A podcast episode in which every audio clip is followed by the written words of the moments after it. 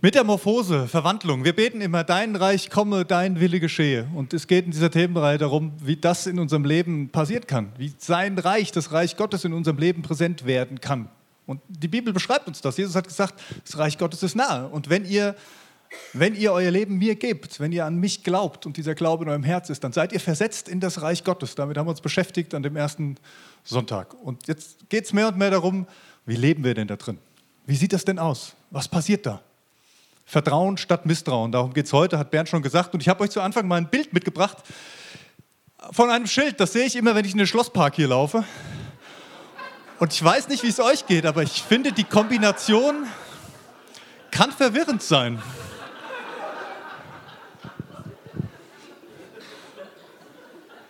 Man fragt sich dann schon, wenn man davor steht, wie ist das jetzt gemeint? Gebot zur Kotbeseitigung finde ich auch ein extrem cooler Ausdruck. Ne? Also den, den, könnte man sich so auch beschreiben. Und ein bisschen geht es darum auch heute. Es geht in dieser Predigt ein bisschen um ja, die Mentalität des Reiches Gottes, wo auch so ein Schild hängt und sagen, ja, Gebot zur Kotbeseitigung. Lasst uns den Sch mal raushauen.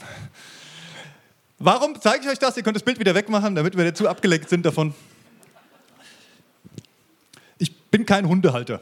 Wir haben schon immer mal als Familie darüber nachgedacht und die Kinder natürlich umso gerne, umso lieber mehr, aber wir haben uns immer dagegen entschieden und irgendwie bin ich auch dankbar. Aber ich weiß, wer von euch hat einen Hund? Wer ist ein Hundehalter hier?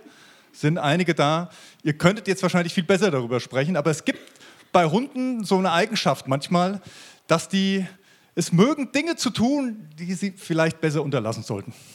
Habe ich mir sagen lassen. Ja, also oft sind sie ja ganz treu und viele hören auch richtig gut, aber manchmal haben sie so eine, so, so eine Art, die sind dann nicht so schlau. Wo man sich als Herrchen vielleicht denkt, Mensch, hör mir doch mal zu.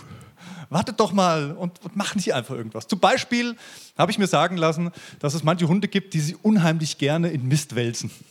Also wenn da so ein paar Pferdeäpfel irgendwie auf der Straße liegen oder auf dem Weg, dass es Hunde gibt, die das mögen, sich da mit ihrem Fell richtig reinzureiben und sich dann drin zu wälzen.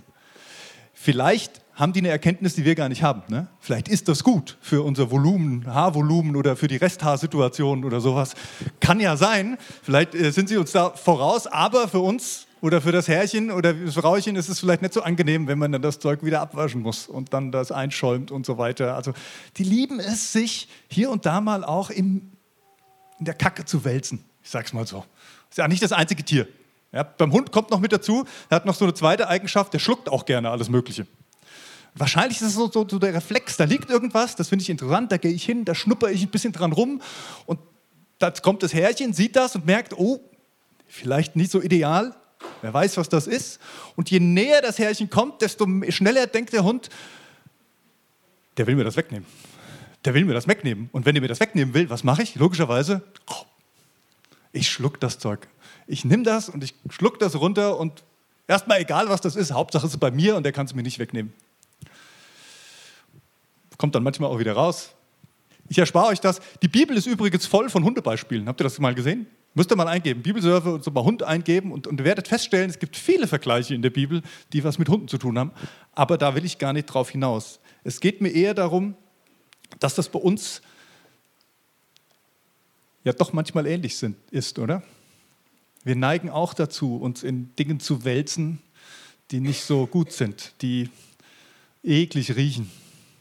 Und manchmal schlucken wir auch Dinge, die so gar nicht göttlich sind, die so gar nicht das sind, was Gott sich für uns vorstellt. Und wir haben kein Herrchen, aber wir haben einen Herrn. Und dieser Herr denkt sich vielleicht auch manchmal, warum vertraust du mir nicht? Warum vertraust du mir nicht, dass ich weiß, was gut für dich ist? Warum musst du das schlucken jetzt?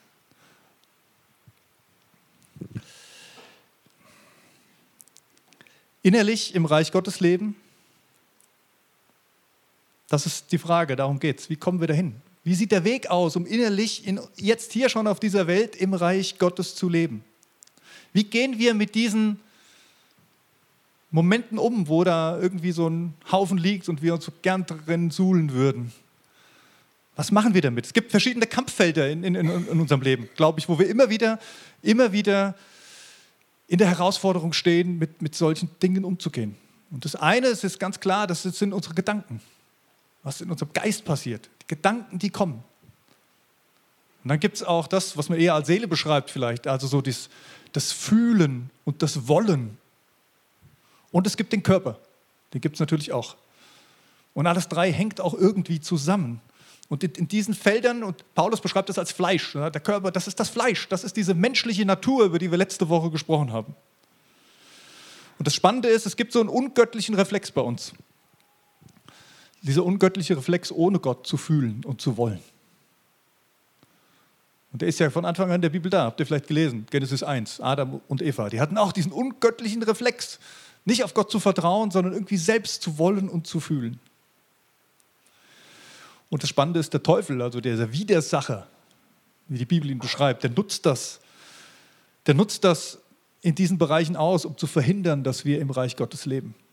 Das Schlimmste für ihn ist, ist dass wir, also schlimm ist schon, dass wir, dass wir zu Jesus gehören, dass wir Ewigkeit haben, dass er am Schluss keine Chance hat, uns ihm zu entreißen. Aber genauso schlimm ist für ihn, dass wir hier auf der Welt auch im Reich Gottes leben und anfangen, die Finsternis ins Licht zu bringen. Ich habe noch was mitgebracht. Wollen wir schon bei den Hunden waren? Ja, Kackbeutel nennt man das. Das ist so ein Kackbeutel. Und das ist eigentlich nicht gut. Ne? Also ich weiß nicht, die Hundebesitzer, die haben sowas immer in der Tasche, weil man nimmt das mit, finde ich großartig, finde ich wichtig, dass man es mitnimmt, weil ich bin so einer, der dazu neigt, jeden Hundehaufen zu finden, der irgendwo liegt und reinzutreten. Das ist dann echt eklig. Aber ähm, so geht es ja eigentlich. Das ist eigentlich eine gute Variante. Und man kann damit dieses Zeug auch gut entsorgen. Und manchmal kommen diese Kackbeutel auf uns zu. Die kommen im Alltag so an uns rangeflogen. Und wir merken, es riecht schlecht und eigentlich das einzig Sinnvolle damit zu machen, wenn wir sowas zu uns geflogen kommt irgendwie, dann zu sagen, komm, ich nehme das und ich entsorge es gleich wieder. Ich lasse es irgendwo in die Tonne fallen und dann, dann ist es weg und dann ist doch eigentlich gut. Das sind diese ungöttlichen Gedanken, die da immer mal so angeflogen kommen. Aber wir haben ein Problem, wir haben auch diesen Hundeeffekt. Wir haben diesen Hundeeffekt, dass wir irgendwie neugierig sind. Und dann schnuppern wir mal und dann neigen wir vielleicht auch dazu, die Tüte mal aufzumachen und langen mal rein. Und ah, genau. Ja, es gibt so diese ungöttlichen Gedanken. Vielleicht kennst du so einen ganz banalen. Der kommt, wenn du morgens aufstehen musst, weil der Wecker klingelt. Und du bist noch so wahnsinnig müde. Und du denkst dir, oh nee, ich habe keinen Bock so ein Mist, dieser blöde Tag und ich kann nicht aufstehen und das passiert dir einmal, das passiert dir zweimal und du hast diesen Gedanken, der da kommt, oh, alles blöd heute, den hast du so richtig schön ausgepackt, du hast ihn dir zu eigen gemacht, der verfestigt sich bei dir, der klebt so richtig an dir irgendwann. So ist das, wenn man das Zeug da rausholt. Ne? Das klebt und das stinkt, aber du merkst es gar nicht. Und mittlerweile, nach einigen Jahren, glaubst du selber, ich bin ein Morgenmuffel ich bin ein Morgenmuffel, das ist bei mir so. Ich bin am Anfang, die erste halbe Stunde, bin ich einfach mies drauf. Und weißt du, was passiert? Du verschenkst die erste halbe Stunde deines Tages an den Feind. Der hat Kontrolle über dich in dieser ersten halben Stunde. Einfach nur, weil du diesen blöden Kackbeutel aufgemacht hast, der da angeflogen kam, der dir sagen wollte, du bist ein Morgenmuffel. Das ist halt einfach so. Das gehört zu dir. Es gibt noch so andere Kackbeutel. Bist nicht gut genug. Du musst mehr leisten, damit du genügst. Das ist auch so ein Beutel. Vielleicht hast du diesen, Jahr, äh, diesen Beutel, mehr leisten zu müssen, über Jahre ausgepackt. Und da hast dich so richtig, richtig reingekniet an der Arbeit und geleistet und geleistet und geleistet, eingerieben damit. Und jetzt hast du Burnout und Stresssymptome. Es stinkt und du merkst es gar nicht. Das ist das Kackangebot des Feindes. Sag's euch mal ganz ehrlich. Das sind die Dinge, mit denen der Widersacher uns beschmeißt und versucht, die in unseren Gedanken zu platzieren. Und wir haben diesen Hundeeffekt. Wir packen das Ding gerne aus und fangen an, uns damit einzureiben und einzuschmieren. Ich kenne das auch aus meinem eigenen, also dieser Leistungsgedanke, der ist mir auch nicht, nicht so ganz fremd. Und dann, dann machst du irgendwas und, und findest es gut. Und das fängt so klein an. Ne? Ich komme nach Hause, ich komme von der Arbeit, wir haben irgendwie äh, was besprochen. Ich erzähle meiner Frau kurz, was wir gemacht haben. Und, und die fragt einfach nur mal nach, sagen, echt, wollt ihr das wirklich so machen? Banale Frage. Und bei mir kommt an, es war nicht genug. Du hättest dir besser Gedanken machen müssen. Du hättest da aber noch mehr leisten müssen. Du hättest da noch mehr machen müssen. Und was mache ich? Ich habe diesen Beutel dann schon ausgepackt, der ist dann schon da und ich fange schon an zu stinken und, und, und entsprechend reagiere ich. Und das nächste, was ich mache, ist, dass ich meiner Frau so einen Beutel zuwerfe und sage, hier, mach's doch selber. Ich weiß nicht, ob du das kennst. Vielleicht in vielen Settings. Hoffentlich nicht im Gemeindesetting, aber vielleicht in der Familie, vielleicht in, auf der Arbeit. Weil der andere hat die Dinger auch. Du bist ja nicht der Einzige, der vollgeschmiert ist mit so einem Zeug, was sich angeheftet hat über Jahre, weil du diesen Dingen geglaubt hast.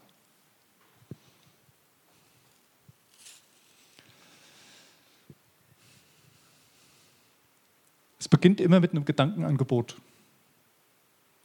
Ein Gedankenangebot, was ungöttlich ist. Und dann langen wir rein und da zieht es Kreise und es stinkt. Gedanken sind wie Selbstgespräche. Ne? Also deine Gedanken sind Gespräche, die du mit dir selbst fühlst. Da redest du mit dir selbst.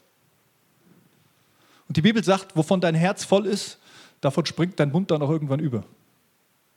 Und wenn du voll bist mit diesen Kackgedanken, die deine inneren Stimmen dir sagen, dann wirst du diese Dinge auch leben und du wirst die weiterverteilen.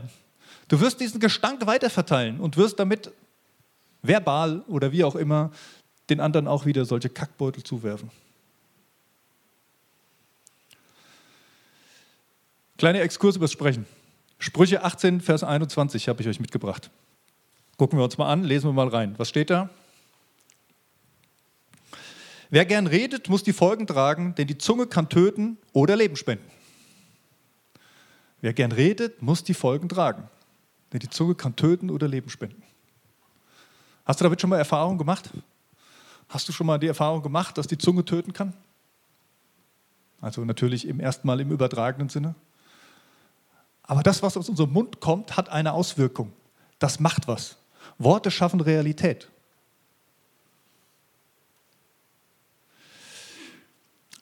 Zweiter Vers dazu aus Jakobus 3, Verse 2 bis 4. Die lesen wir auch noch miteinander. Da steht, wir alle lassen uns ja oft und in vieler Hinsicht etwas zu Schulden kommen. Am meisten jedoch bei dem, was wir sagen. Wenn jemand sich nie auch nur mit einem Wort etwas zu Schulden kommen lässt, ist er ein vollkommener Mensch, der auch jeden anderen Bereich seines Lebens unter Kontrolle halten kann. Wenn wir einem Pferd das Zaumzeug ins Maul legen, machen wir uns damit das ganze Tier gefügig und können es so lenken, wie wir es wollen. Oder denkt an ein Schiff, so groß es auch sein mag und so heftig die Winde sind, denen es ausgesetzt ist, wird es doch von einem winzigen Ruder auf dem Kurs gehalten, den der Steuermann bestimmt. Am meisten das, was aus unserem Mund herauskommt. Interessant, oder? Reden, du redest über dich in deinen Gedanken. Hör dir mal zu, was in deinen Gedanken so vor sich geht. Hör dir mal zu, was du denkst und was du dir selbst zusprichst. Es wird deinen Kurs bestimmen. Und vielleicht sind da viele Gedanken, die du so hast, wenn du so unterwegs bist, die vielleicht eher so lauten wie, oh, jetzt kommen schwere Zeiten. Oh, jetzt muss ich aufpassen. Oh, das wird anstrengend nächste Woche. Ui, wie soll das klappen? Oder mein Partner wird sich nie ändern. Es macht doch alles keinen Sinn mehr. Ich werde nie den richtigen Partner finden. Ich bin schwer vermittelbar. Und das lässt sich weiterführen. Und mit diesen Worten in deinem Kopf, auch wenn du sie erstmal nur denkst, bestimmst du deinen Kurs, wie die Zeit laufen wird. Du bestimmst den Kurs in deiner Ehe, du bestimmst den Kurs für deine innere Zuversicht, Du bestimmst den Kurs für deine Hoffnung. Deine Gedanken, das, was du redest, auch wenn es erstmal nur in deinen Gedanken ist, es hat Auswirkungen auf dein komplettes Leben. Ja, und ich bin jetzt hier nicht da, um irgendein Mentaltraining zum Thema positiv denken zu machen. Wir gehen da noch ein bisschen tiefer rein. Aber das erstmal wahrzunehmen, finde ich einen ganz wichtigen Punkt. Die Gedanken, die wir haben, bestimmen unseren Kurs. Und jetzt ist die Frage, wo kommen diese Gedanken her? Sind das gute Gedanken? Gott hat gesagt, ich habe gute Gedanken über euch. Oder sind das hier diese, diese Kackbeutel, die irgendwo in unserem Leben gelandet sind? Und häufig ist es eben so, dass wir dann bestimmt werden von diesen Dingen. Und dann auch nicht nur einseitig, sondern jeder schleppt dann irgendwas mit sich rum und dann machen wir, macht das Gegenüber freudig mit mit seinem Beutel. Und man wirft sich Dinge um die Ohren. Ja, Genesis 1. Fangen wir vorne an. Wir haben vor ein paar, paar Wochen, also Monate her, bei, bei Eden haben wir über diesen Punkt gesprochen, am Baum der Erkenntnis, wo Adam und Eva waren. Was passiert da an diesem Baum der Erkenntnis? Ich habe recht. Ich weiß es besser. Ich klag dich an. Das ist genau das, was passiert, wenn wir diese Kackbeutel aufmachen, wenn das Vertrauen nicht da ist. Und die Frage heute Morgen ist, wie, wie gehen wir jetzt damit um? Wie gehen wir damit um? Und der erste Tipp ist einfach, riech mal an deinen Gedanken.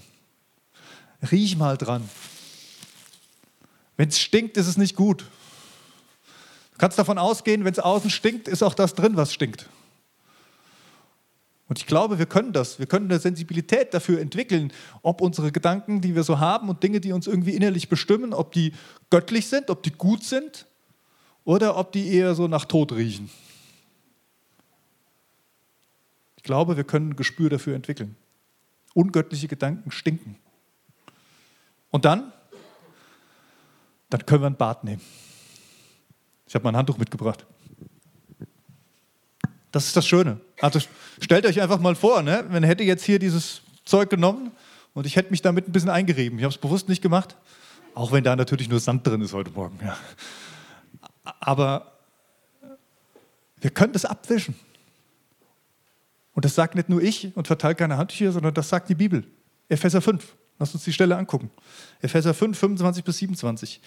Er hat sein Leben für sie hingegeben, also er ist Jesus. Er hat sein Leben für sie hingegeben, um sie zu seinem heiligen Volk zu machen. Durch sein Wort hat er den Schmutz ihrer Verfehlungen wie in einem reinigenden Bad von ihnen abgewaschen. Denn er möchte sie zu einer Braut von makelloser Schönheit machen, die heilig und untadelig und ohne Flecken und Runzeln oder irgendeine andere Unvollkommenheit vor ihn treten kann. Wir können zu Jesus gehen. wir haben es eben auch gesungen. Er hat am Kreuz das alles getragen. Er hat unsere Sünde abgewaschen. Und das gibt uns die Chance, auch diese Dinge, mit denen wir uns eingesuhlt haben, abzuwaschen und abzustreifen. Wir müssen es nur bewusst tun. Wir müssen sie wahrnehmen. Wir müssen erkennen, dass da diese Kackbeutel sind und dass ich mich damit eingesaut habe. Und dann kann ich zu Jesus gehen und sagen, Jesus, das lehne ich ab. Das ist nicht von dir. Dieser Gedanke ist nicht gut. Der ist nicht von dir. Ich wasche den ab. Ich gebe den dir. Ich bringe ihn zum Kreuz.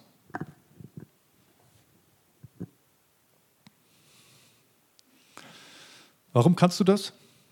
Warum kannst du Jesus um Vergebung bitten für deine Gedanken, Gefühle, deine Worte, die du vielleicht auch gesagt hast dem anderen gegenüber?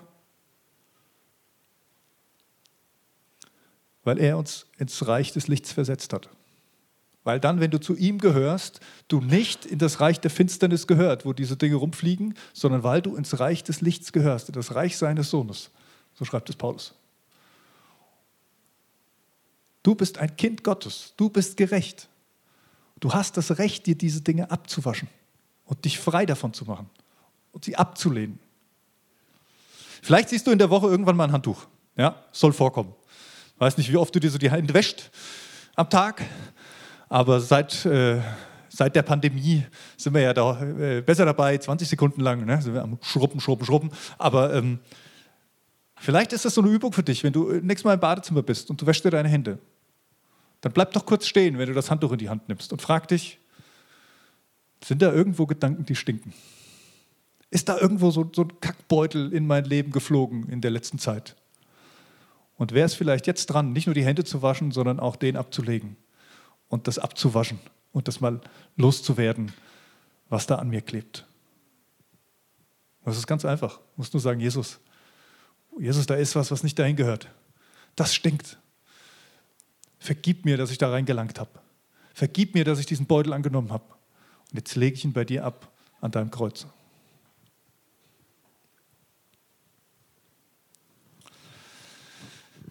Ich male euch mal so ein kleines erstes Bildchen auf. Ne? Hier ist wieder mein mein Männchen. und ich. So, und wir gibt ja verschiedene Methoden, aus was wir so bestehen, aber klar ist irgendwie Seele, Körper und Geist, das gehört zusammen und da gibt es auch gewisse Unterschiede. Ja? Das eine, die Seele, das ist so das Fühlen, das Fühlen und das Wollen, ganz stark. Oben, hier oben haben wir das Denken. Hier schreibe ich trotzdem Körper hin, weil das hat natürlich viele Einflüsse auf uns, irgendwie das, das, das Physische an uns. Und es gibt noch ein weiteres, da haben wir gerade drüber gesprochen, das ist auch das Reden. Das Reden zu anderen und das Reden auch in unseren Gedanken. Und da gibt es jetzt einen Kreislauf. Ich glaube oder ich bin davon überzeugt, das Denken und das Reden ist der Schlüssel. Damit fängt es an. Das Reden ist der Schlüssel und daraus entstehen, oder aus dem Denken heraus entstehen das Fühlen und das Wollen. Das, was in meinen Gedanken ist, das prägt das, was ich fühle, was ich wahrnehme und was ich will. Und daraus wieder, aus dem Fühlen und Wollen und aus dem Denken, kommen dann auch Dinge, die unseren Körper psychosomatisch beeinflussen. Erinnert euch an das Zaumzeug. Das Pferd, das Zaumzeug hat. Das ist das kleine Ding in dem Mund. Schafft es, das ganze Riesenviech zu bewegen und zu steuern. Kann es sein, dass es bei uns auch so ist? Kann das sein, dass es bei uns im Denken und in unserem Kopf, in unserem Reden anfängt, was wir für wahr halten, welche Lügen wir vielleicht haben und welchen wir glauben und welche Wahrheiten da sind? Johannes 8, 31, 32, auch den lesen wir noch miteinander. Da sagt Jesus zu den Juden, die an ihn glaubten, wenn ihr in meinem Wort bleibt, seid ihr wirklich meine Jünger und ihr werdet die Wahrheit erkennen und die Wahrheit wird euch frei machen. Die Wahrheit macht dich frei. Wenn die Wahrheit frei macht, was macht die Lüge? Sie hält dich gefangen. Sie versklavt dich. Sie engt dich ein. Das Gegenteil davon macht die Lüge. Jetzt wird es langsam voll hier oben.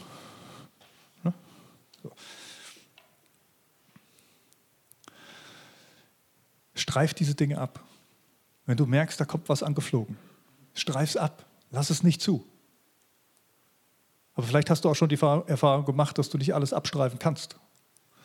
Vielleicht hast du die Erfahrung gemacht, bei manchen Dingen geht es nicht einfach so. Das kriege ich nicht einfach los. Da kann ich mich noch so anstrengen.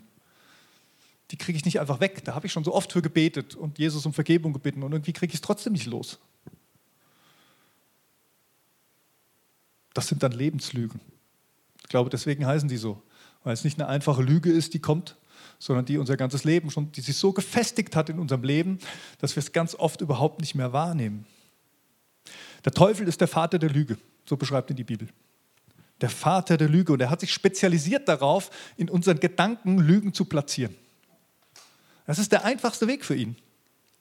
Das Problem ist, der macht das so geschickt, dass wir es nicht merken. Also der, der platziert die Gedanken nicht in Form von Du-Form.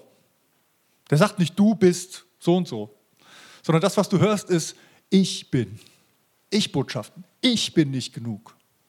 Ich muss mehr leisten. Ich bin es nicht wert.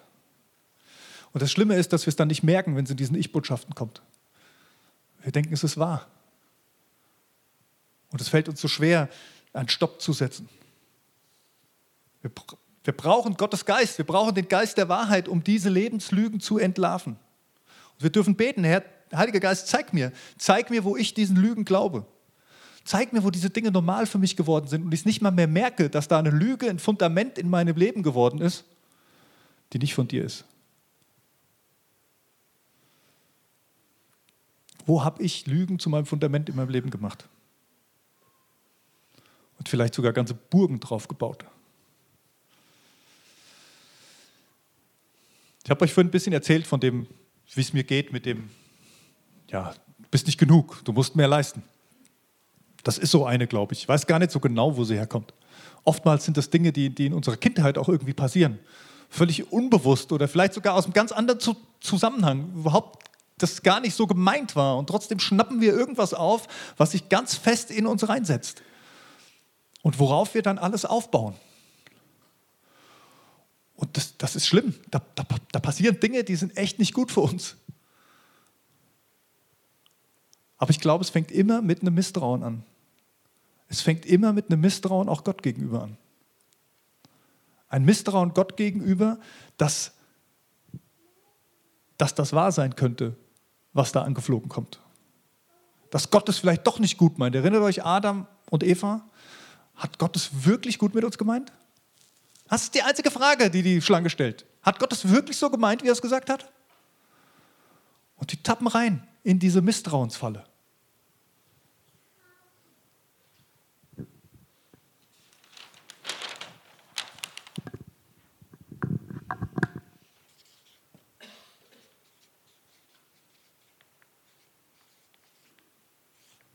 Misstrauen. Bin ich wirklich gut? Bin ich genug? Bin ich wirklich wertvoll? Bin ich geliebt von Gott?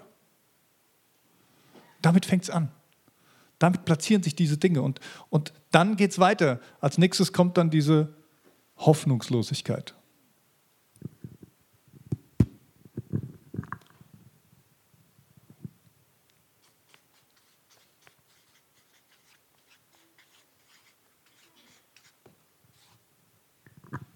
Es beginnt mit einem Misstrauen und es geht weiter mit einer Hoffnungslosigkeit, die sich spiegelt in diesem Gedanken, ja, und es lässt sich auch nicht ändern. Es ist dann wohl so. Keiner ändert was dran. Es gibt ein Beispiel, was oft Leute erzählen, Kinder, die eine Scheidung erlebt haben, ihrer, ihrer Eltern im, im Kindesalter, wo sie merken, hier fällt alles auseinander, hier stimmt was nicht. Wo dann das Misstrauen kommt zu sagen, okay, hier ist irgendwas nicht in Ordnung und ganz oft Kinder dann das Gefühl kriegen, ich muss was tun. Weil keiner macht was. Das ist die große Katastrophe und keiner macht was. Es passiert einfach so. Und dann das Kind das Gefühl kriegt, ich muss es tun. Ich muss jetzt was retten. Ich, muss, ich, ich bin schuld dran, vielleicht sogar, dass diese Situation so ist. Hoffnungslos. Und was passiert aus der Hoffnungslosigkeit heraus? Aus der Hoffnungslosigkeit entsteht Autonomie. Dann muss ich jetzt was machen. Wenn kein anderer was macht, dann mache ich es eben. Dann kümmere ich mich selbst drum. Und dann neigen wir dazu. Dann neigen wir Menschen dazu, dann immer zu meinen, wir müssen es jetzt irgendwie lösen und fangen an, getrieben zu reagieren, irgendwas zu machen, irgendwas versuchen zu retten. Ja, bei diesem Beispiel mit den Scheidungskindern ist es dann eben die, dieses, dieses Rettergehen, was dann vielleicht manche, manche haben was dann kommt und wo sie meinen, sie müssen, sie müssen jedem ungerecht auf dieser Welt müssen sie begegnen und sie müssen alle retten. Aber es ist nicht ihr Job. Und ganz oft sind es noch Kinder. Und wenn du das dann lebst, dann bist du ganz schnell beim Missbrauch. Wo du dann irgendwann feststellst, ey, warum muss ich das eigentlich machen? Das ist doch gar nicht meine Aufgabe. Kann doch nicht sein, dass ich als Kind jetzt die Probleme lösen muss. Ja, da spricht man von seelischem Missbrauch, das ist einfach so. Und oftmals fügen wir uns den selbst zu, weil wir in unseren Gedanken diesen Misstrauen gegen Gott haben und diese Hoffnungslosigkeit wächst und wir dann reinkommen und meinen, wir müssen jetzt alles lösen. Und dann bist du auf einmal das Opfer. Und was passiert, wenn du auf einmal das Opfer bist?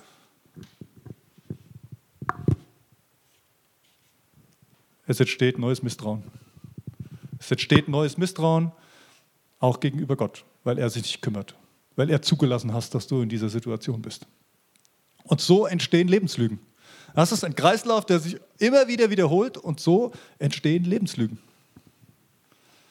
Aus Misstrauen wächst Hoffnungslosigkeit, kommt es irgendwie zu dem Selbermachen, Selbstversorgung, was man dann vielleicht sogar als, als Verletzung wahrnimmt. Und diese Verletzung sorgt wieder dafür, dass ein neues Misstrauen entsteht. Das sind Gedankenhochburgen, könnte man sagen. Also so ein Kreislauf ist so eine Gedankenhochburg, in der du gefangen bist, aus der du nicht mehr rauskommst. Und das Spannende ist, für so eine Spirale braucht der Teufel nicht einen Dämon. Das machst du ganz alleine. Der braucht dir nur so ein Tütchen zuzuwerfen und du packst es aus und du glaubst dran und schon passiert das und du bist gefangen in dieser Lüge. Und wir Menschen neigen dazu, dann auch Beweise dafür zu sammeln. Ne? Wir suchen dann Bestätigung für unsere Lebenslügen. Ist euch das auch schon mal aufgefallen? Also manchmal hat man ja so ganz destruktive Muster. Und, und man findet dann sogar immer wieder Begründungen, warum das jetzt gerechtfertigt ist, dass man in diesem destruktiven Muster drin sitzt. Jemand, der das Gefühl hat, oh, ich bin sowieso nicht wert, der wird überall im Alltag wieder Punkte finden, wo ihm scheinbar bewiesen wird, dass er recht hat. Und die Spirale dreht sich weiter und dreht sich weiter. Gibt es auch in der Bibel, wird es auch beschrieben. Erinnert euch vielleicht an die Geschichte von, von Josef, der von seinen Brüdern, ja, erst wollten sie ihn umbringen, sie machen es dann doch nicht. Sie halten ihn gefangen und verkaufen ihn einfach nur. Und was machen sie? Sie nehmen das Kleid, was er anhatte, was mit Blut beschmiert ist, und gehen zu Jakob, seinem Vater, halten es ihm vor die Nase und sagen, ist das nicht das Kleid deines Sohnes? Sie sagen nicht, er ist tot. Jakob selbst sagt, ja, mein Sohn ist tot. Die haben es überhaupt nicht gesagt. Die haben gar nichts gesagt. Die haben nur gesagt, ist das nicht das Kleid deines Sohnes? Kam das Ding angeflogen und er hat der Lüge geglaubt. Und er hat gesagt, oh ja, mein Sohn ist tot. Und schon war er tot für ihn. Diese Gedankenhochburgen, sie trennen uns von der Versorgung Gottes. Bei Gott ist die Fülle, im Reich Gottes ist die Fülle. Da ist Versorgung für unsere Seele, für unsere Gedanken. Aber diese Hochburgen, die halten uns gefangen, dass wir nicht an diese Versorgung anknüpfen können. Die Lügen blockieren uns. Die Psychologie, habe ich gehört, geht mir davon aus, dass jeder von uns so drei bis fünf Lebenslügen hat, die wir mit uns rumschleppen. Also es ist jetzt auch nicht so, oh, ich habe da vielleicht was. Ich glaube, es betrifft uns alle. Wir alle haben diese Dinge. Wir alle haben diese Lügen, die, denen wir glauben und auf deren Fundament wir unser Leben ein Stück weit auch aufgebaut haben. Wie finde ich die jetzt? Wie entlarve ich so eine Lebenslüge? Guck einfach mal, ob es irgendwo in deinem Leben einen Bereich gibt, wo du Gott nicht bedingungslos vertrauen kannst. Wenn es irgendwo etwas gibt, wo du Gott nicht bedingungslos vertrauen kannst, dann ist die, die Chance relativ groß, dass du hier eine Lebenslüge auf der Spur bist.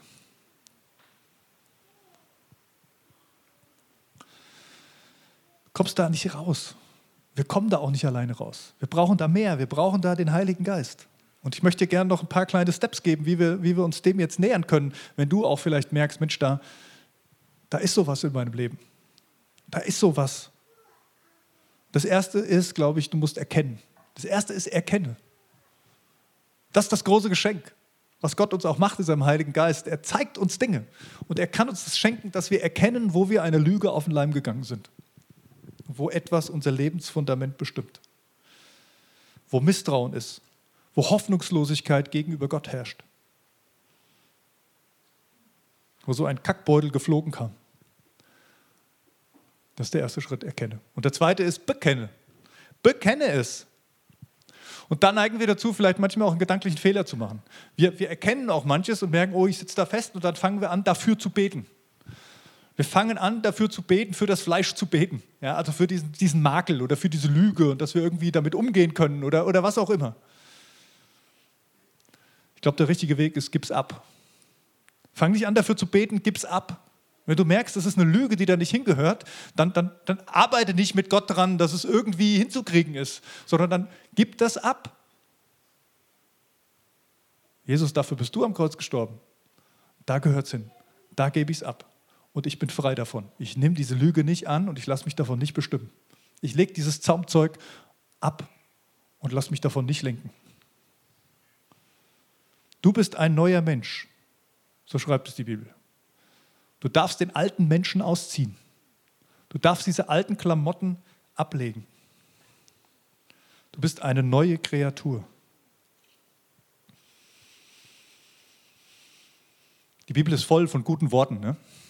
Die man auch dafür verwenden kann, solche Gedankenburgen zum Einsturz zu bringen. Ne? Also so wie so früher, wenn man das sieht, wenn so eine Burg eingenommen wird, wenn das, das Katapult irgendwelche großen Steine oder was auch immer schleudert, um diese Burgen zum Einsturz zu bringen. Die Bibel ist voll von guten Worten, die dir helfen können, diese Gedankenburgen zum Einsturz zu bringen.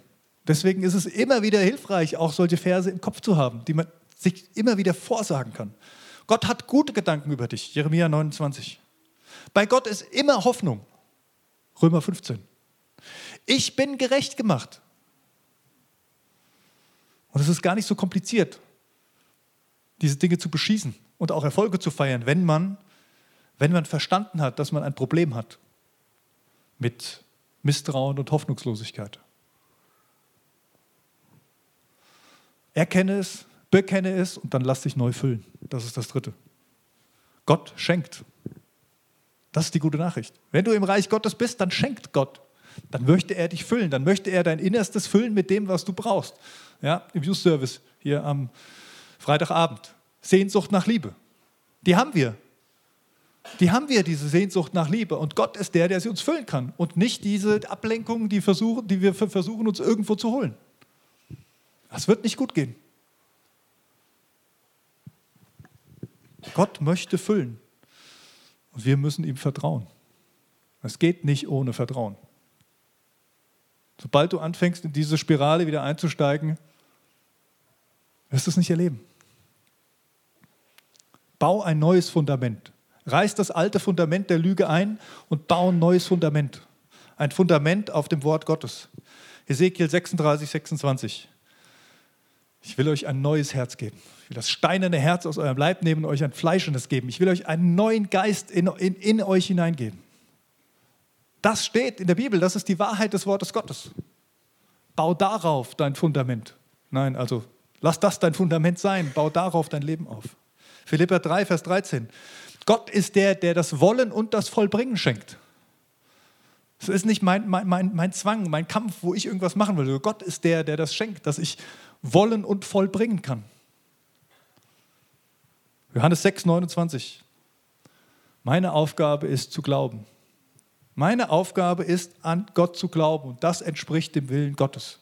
Ich muss es nicht lösen. Ich bin nicht der, der das Ding in die Hand nehmen muss. Meine Aufgabe ist daran zu glauben, dass der Erlöser da ist und dass die Fülle bei ihm zu finden ist. Und ich sage euch, es beginnt in unseren Gedanken. Es beginnt in unseren Gedanken. Es beginnt mit diesen Gedankenangeboten, die manchmal anfliegen und zu denen wir neigen, sie uns irgendwie zu eigen zu machen. Nimm diese Dinge. Nimm diese Dinge, wenn du sie angeflogen siehst, und bring sie zum Kreuz. Leg sie da ab. Das Fatale ist, dass das der Teufel immer bei unserer Identität angreift dass diese Gedanken, wenn sie nicht uns bestimmen oder unsere Identität bestimmen, ja schnell abzustreifen sind. Aber das sind immer diese Botschaften, ich bin. Ich bin nicht gut genug. Ich muss mehr leisten. Diese Ich-Botschaften, die setzen bei uns an, ganz tief, bei dem, wer wir sind und wen wir in Gottes Augen sein sollten. Aber du bist Gottes Kind. Du bist versetzt in das Reich Gottes, wenn du zu Jesus gehörst. Und du sollst danach leben. Ich lade dich ein, dass du Gott jetzt ein bisschen Zeit gibst. Zeit gibst, mit dir zu reden.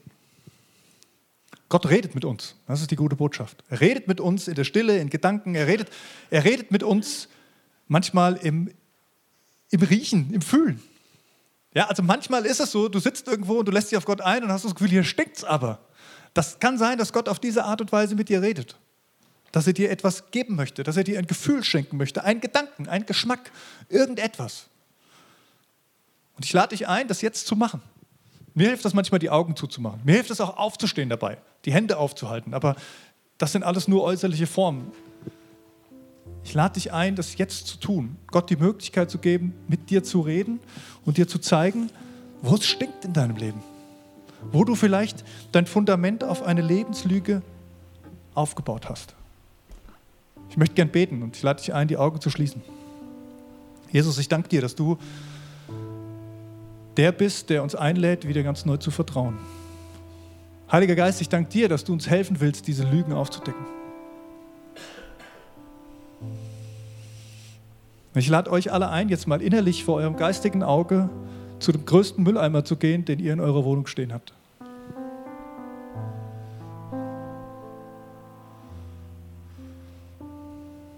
Heiliger Geist, ich bitte dich, dass du jetzt einfach dir offenbarst, wo bei uns diese Kackbeutel sind, wo bei uns diese Dinge sind, die, die an uns haften und die nicht dahin gehören und die nicht göttlich sind, die stinken und die uns gefangen halten. Nimm alles, was da jetzt angeflogen kommt bei dir. Nimm alles, mach den Mülleimer auf und werf's rein in den Mülleimer.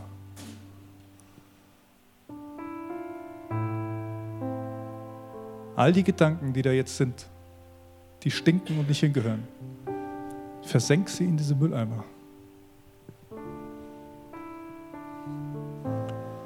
Jesus zeig uns, wo es nach Tod riecht.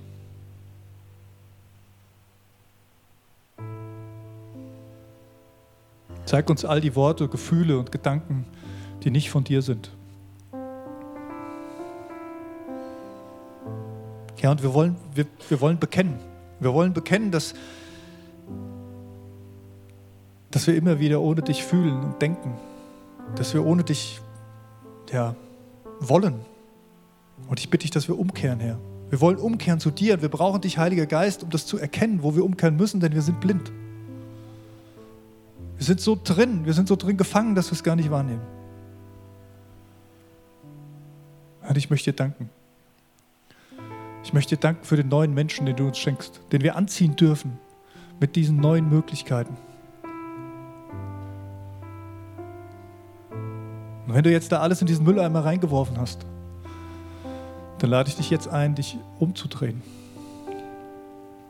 Dich wegzudrehen von diesem Mülleimer und zu sehen, dass Jesus vor dir steht. Schau Jesus an. Schau, was er macht. Schau ihm zu, was er sagt zu dir, was er tut.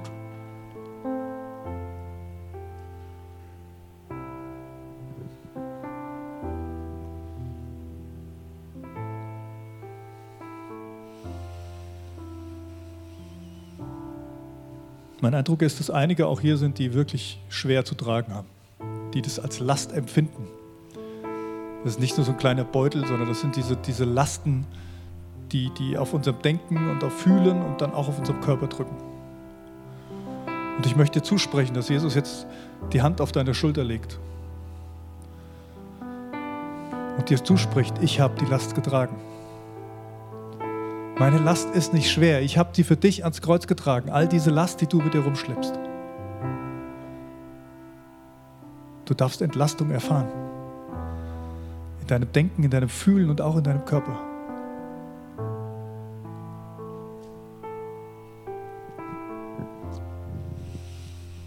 Nimm dir jetzt noch ein bisschen Zeit. Nimm dir ein bisschen Zeit, um den Blick auf Jesus zu halten. Halte den Fokus auf Jesus. Manchmal hilft uns das, wenn wir Lieder singen dabei. Das wollen wir jetzt auch machen. Ihr dürft dabei auch aufstehen. Manchmal hilft es uns, die Körperhaltung zu verändern. All diejenigen, die jetzt hier sind, die sagen, Mensch, das ist mir Lieder singen, Lobpreis, ist mir jetzt zu arg. Das ist überhaupt kein Problem. Ähm, ihr seid auch eingeladen, jetzt schon auch rauszugehen, runter zum Kaffee zu gehen, Gemeinschaft zu genießen unten. Das ist auch gut, da ist Jesus auch dabei. Überhaupt gar keine Frage. Aber ich wünsche mir sehr, dass hier oben der Raum ist, wo, wo du den Blick auf Jesus behalten kannst. Deswegen lasst uns diesen Raum auch so offen lassen, dass Gespräche unten stattfinden. Und wir Jesus begegnen können hier oben. Wenn du merkst, ich hänge da irgendwo fest, da gibt es was, was ich aussprechen will und es ist wichtig, dass es jemand hört oder mir so Zuspruch abholen will, dann darfst du hier vorne hinkommen. Hier vor dem Kreuz steht die Jennifer. Ich stehe hier vorne vor der Leinwand. Kommt zu uns. Wir wollen für euch beten. Wir wollen euch segnen. Wir wollen euch das zusprechen, was, was Gott für euch hat. So segne ich euch. Ich spreche euch den, den Segen Gottes zu. Und wenn ihr mögt, dürft ihr auch dafür noch aufstehen und gerne dann auch stehen bleiben, um Gott die Ehre zu geben im, im Lobpreis. Die Liebe Gottes, die unendliche Liebe Gottes und die Gnade unseres Herrn Jesus Christus, der sich für uns hingegeben hat,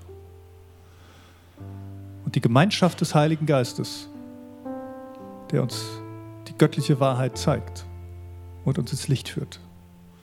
Sei mit euch allen. Amen.